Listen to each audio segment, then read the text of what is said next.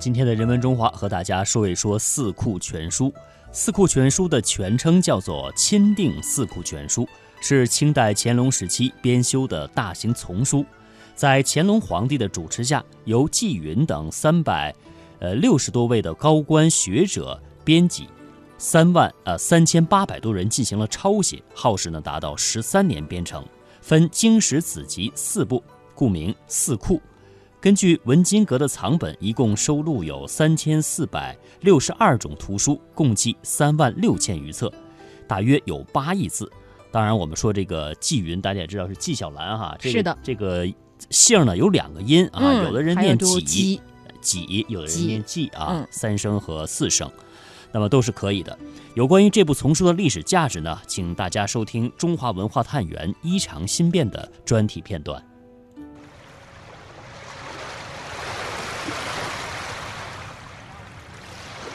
在吉水县，现在还保留着古城墙。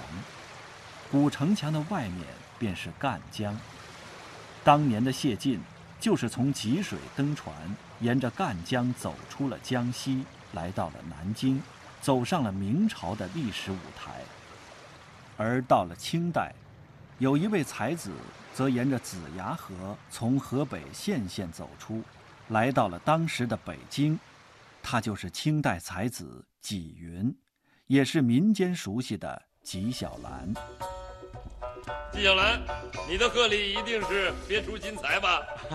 启禀皇上太后，纪晓岚不能像何大人一样这么大手笔，只好亲笔写了一篇祝寿赋，请太后笑纳。纪晓岚书法闻名天下呀，好，看看吧。遵懿旨。在电视剧里，纪晓岚和和珅斗智斗勇；在民间，他已经成为风趣机智、惩恶扬善的代表。这一点和谢晋倒是颇为相像。太后，请看，我看到了，看到了一个“寿”字。太后，这是奴才献给您的。这纪晓岚明明是偷机取巧吗？哎，何大人此言差矣。这正是借花献佛嘛。同样的，纪晓岚也和一部典籍有关，这就是清代的《四库全书》。在香港大学饶宗颐学术馆副馆长郑伟明看来，当时的乾隆皇帝为什么要修《四库全书》？目的也很明确。总的看起来呢，它四库有两个目的：一个，它要显示自己非常的崇尚文化、崇文这一块，啊，所以它要变四库；第二个，那是乾隆皇帝呢，他要做一种大一统思想底下的，甚至乎要做的非常细致的文化上的筛选。大家要知道，给。编到《四库全书》里面去的书很多，或者大家可能没想到的，给淘汰就是没编进去的更多。从这个角度看，实际上我们现在是琢磨出来了，就是乾隆皇帝跟他的团队对处理《四库全书》呢，他有他里面的一套思维，这个就是说要有利于他统治的。我举个例子，里面有很多东西是他删改过的。有的他不喜欢的词语，他就会换掉。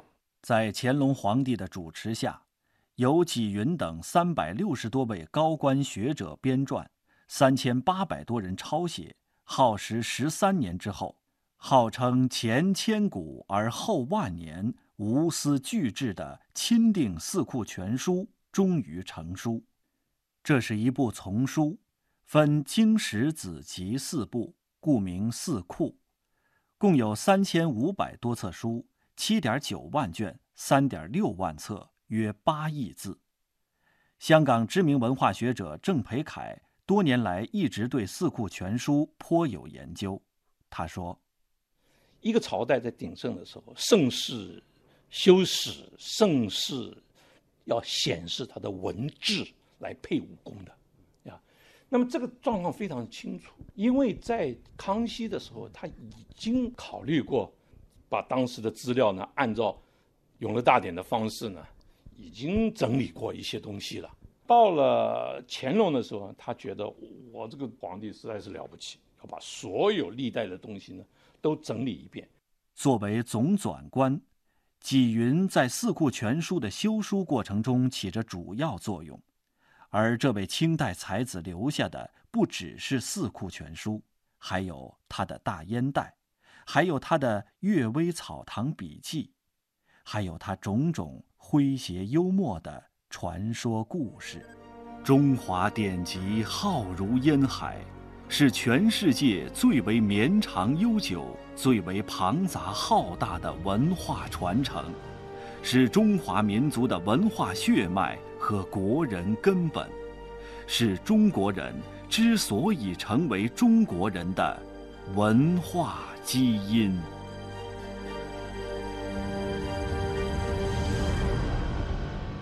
四库全书》呈现出了中国古典文化的知识体系，中国文史哲理工农医几乎所有的学科都能够从中找到源头和血脉。《四库全书》完成至今的两百年间，饱经沧桑。二零一四年四月，一套原大原色原样复制的《四库全书》运抵江苏扬州天宁寺万佛楼，随后对外展出。有关这套书的编修过程以及现代科技保护传播情况，请听下面的专题介绍。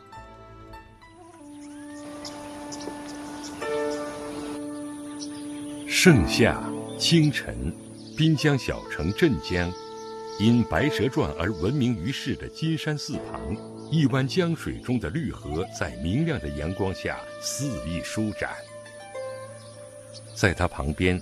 一座饱含东方建造智慧的古典楼阁，它崭新的大门正缓缓打开。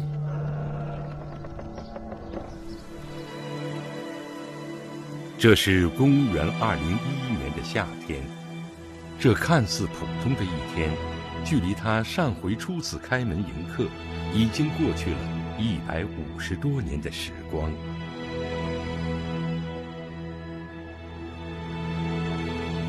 在这幢藏书楼里，曾经藏有一部伟大的图书。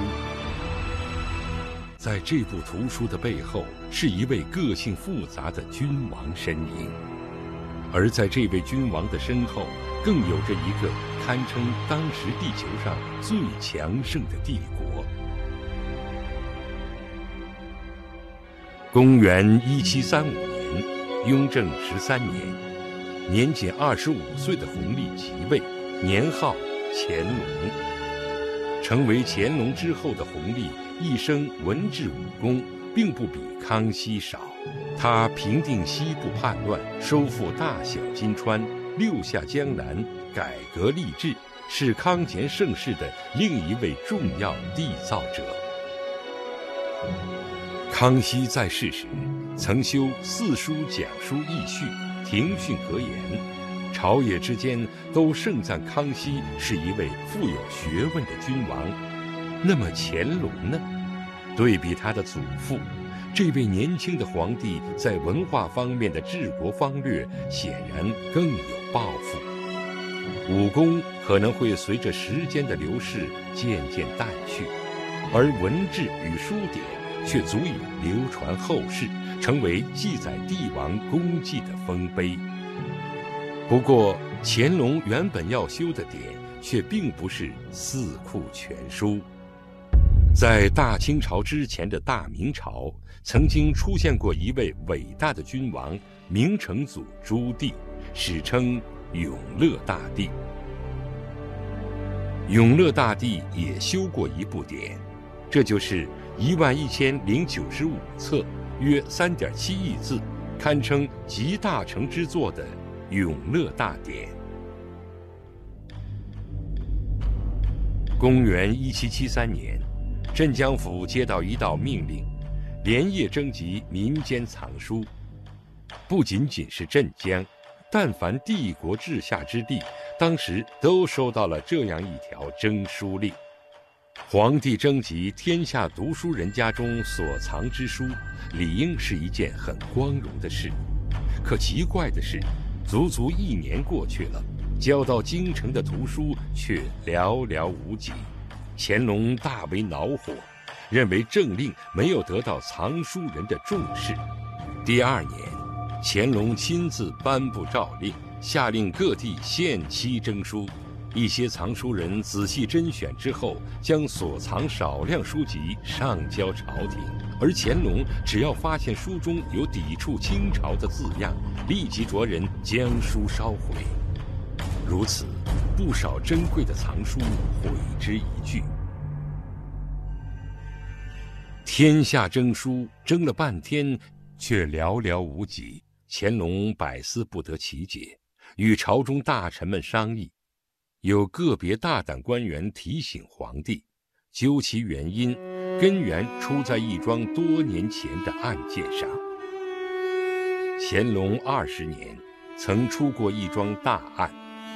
江西人胡中藻好奸谋生，是乾隆元年的进士，官至内阁学士，为首辅鄂尔泰的门生。胡中藻任广西学政时，出了一道试题。其中有一句是他自己写的诗，诗曰：“一把心肠论浊清。”正是这七个字，将胡中藻拖入一场令他始料不及的灭门之祸。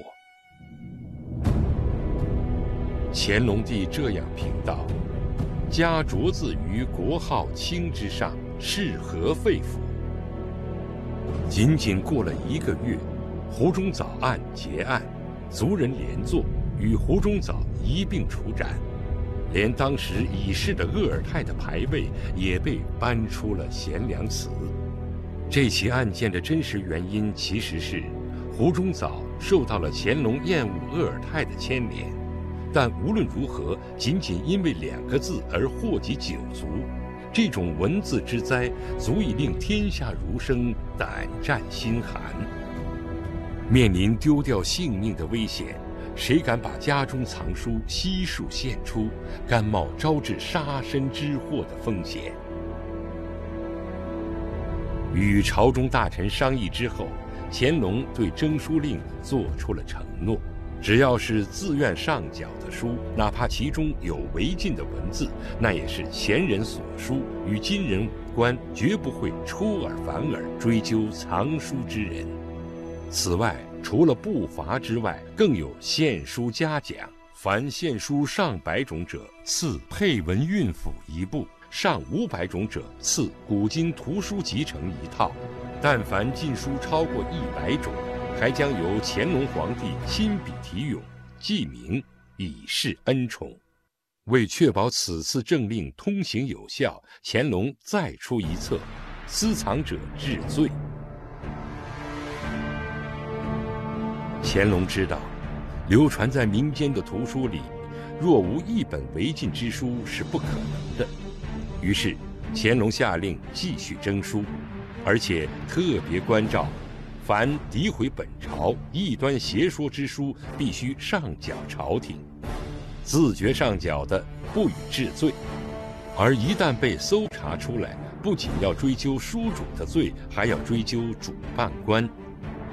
若是逾期没完成，那就为该督府试问。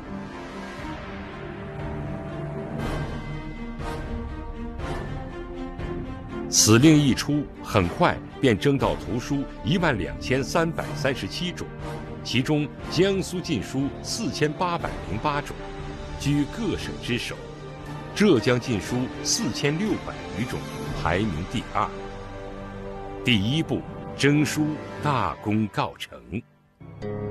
然而，仅仅征到书是不够的，更重要的是，如此一部重要的图书文集，谁来担纲主编？这个时候，纪云，也就是后人所熟悉的纪晓岚登场了。纪云是河南府人，乾隆十九年的进士，当过翰林院编修。吏部尚书和侍读学士，是当时中国数一数二的大文豪。由他来当总纂官，显然再合适不过。于是乎，四库全书馆由乾隆六子永荣担任总负责，称之为总裁。纪云、孙世义、陆锡雄三人为总纂官，集中了包括诸君在内的三百六十余位学识渊博的文臣，就此启动了编撰四库全书的浩大工程。按照隋书经籍制的分类法。纪云将收罗来的书籍按经史子集四部用以分类，再根据质量分为合格的与不合格的两种。合格的重新抄写，优秀的刻印保存，不合格的就只存个名目。这个确定名目的大事情，正是由纪晓岚亲自担当，称之为总目提要。接下来。四库全书馆的编纂官们在童书译本中选择较好的本子作为底本，之后针对错漏提出修改意见，由纂修官做飞签和眉批。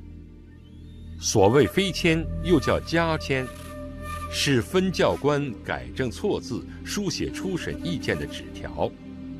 这种纸条往往贴于卷内，送呈纂修官复审。纂修官一旦认可，便用朱笔修改原文，否则不做改动。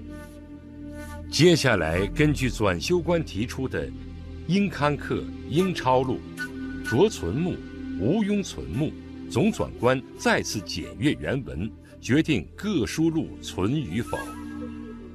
不过，最大的主审官还是乾隆。待皇帝亲自审阅之后，这些书籍方能决定最终是否录入四库全书。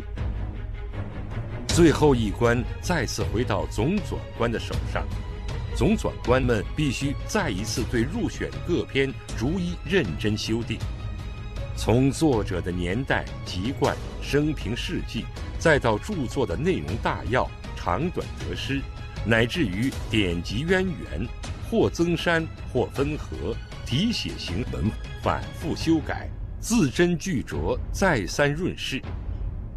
每一篇都要最终经过纪晓岚的一支妙笔，方能最终现出真身。这个从编到改到删再到汇总的全过程，工程极为浩繁。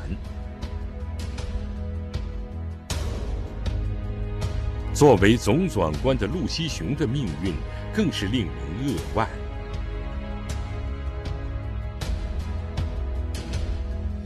四库全书初编成之后，存有伪谬之处，乾隆责令陆锡雄重新校正。由于心力憔悴，陆锡雄劳累过度病逝。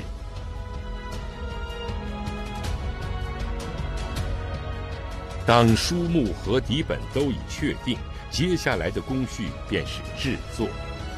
如何将眼前这浩瀚的图书制作成册，是摆在所有人面前的一个极为艰巨的任务。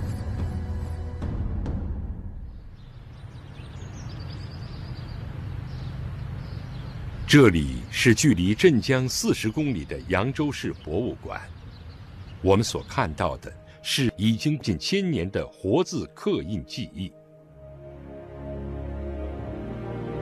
北宋年间，平民发明家毕生发明出泥活字雕刻印刷技术，这是世界上最早出现的活字印刷术。毕生的活字刻印技艺之前，中国巧匠曾经发明出雕版印刷技术。并制作了大量的雕版，无数或优秀或平庸的典籍，正是通过这套技术得以流传后世。不过，这位极其富有魄力的皇帝，却最终给出了一个令所有人都意想不到的答案：雕刻木板这道工序极为费时费工。即便一套普通的书籍，往往也需耗费大量的时间，方能令雕版完工。另一方面，存放雕版需要占用很大的地方，再加上重铸火烧，保存殊为不易。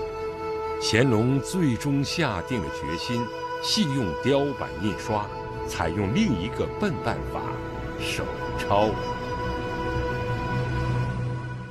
要将这样一套上万卷、数亿字的浩瀚大典一字不落地抄录下来，还得防止错漏，一个字都不能出错。即便如此，就算是一个最能干的抄写员，抄完一整套《四库全书》，不眠不休，也要干整整两千五百年。在现代人看来，绝对是一项无法完成的任务。然而，乾隆做到了。方法是集中了整个帝国的知识精英来做抄写员。据记载，参与《四库全书》修编过程的抄写员数量前后共达到了惊人的三千八百二十六人。他们每一位都写有一手漂亮的好字。现在摆在抄书员头上的任务变得更加艰巨。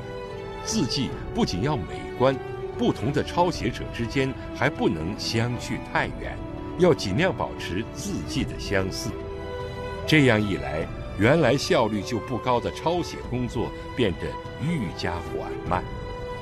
为了保证进度，乾隆再次出手，亲自主持制定了明确详细的赏罚制度。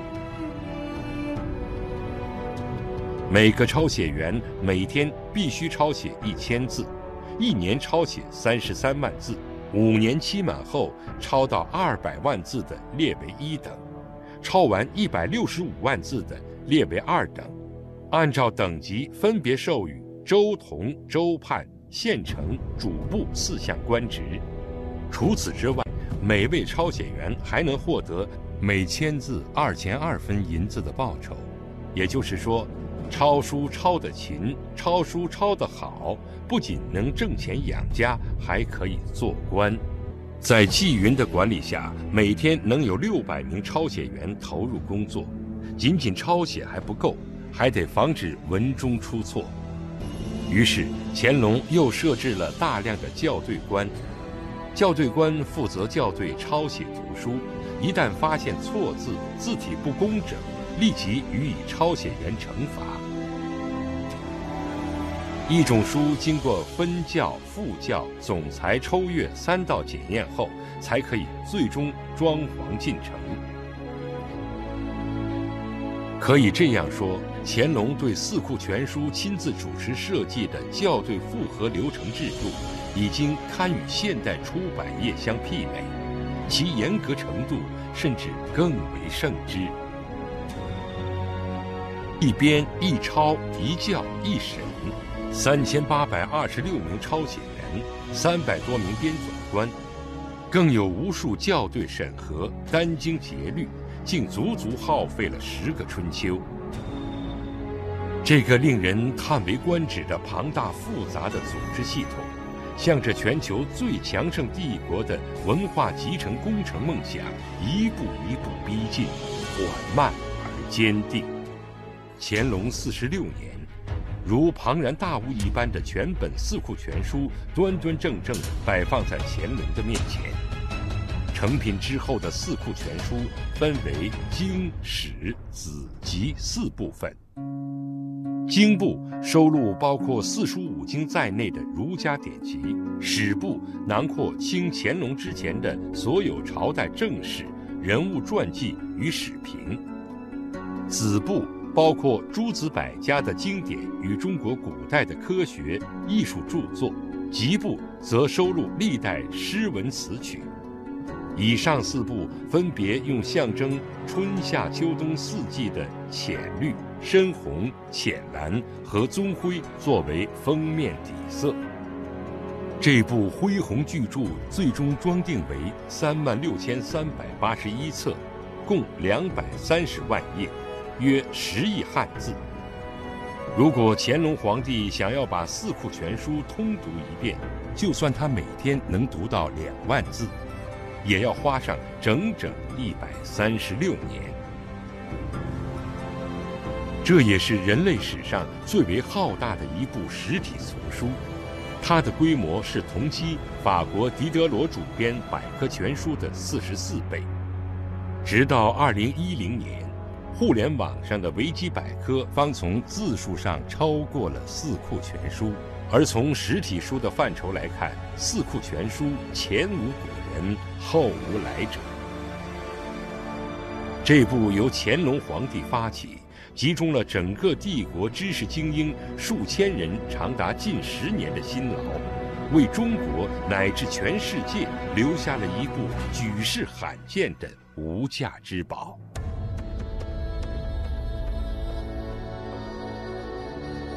彼时正值康乾盛世，天下无忧，国库丰盈，四库馆群臣在书案前一坐就是十年。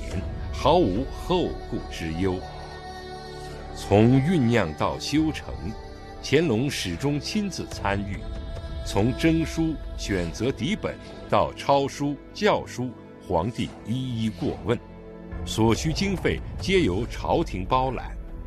不仅如此，还经乾隆御批，破格录用了无数优秀人才。将当时的四库馆打造成了群星璀璨的帝国知识精英榜。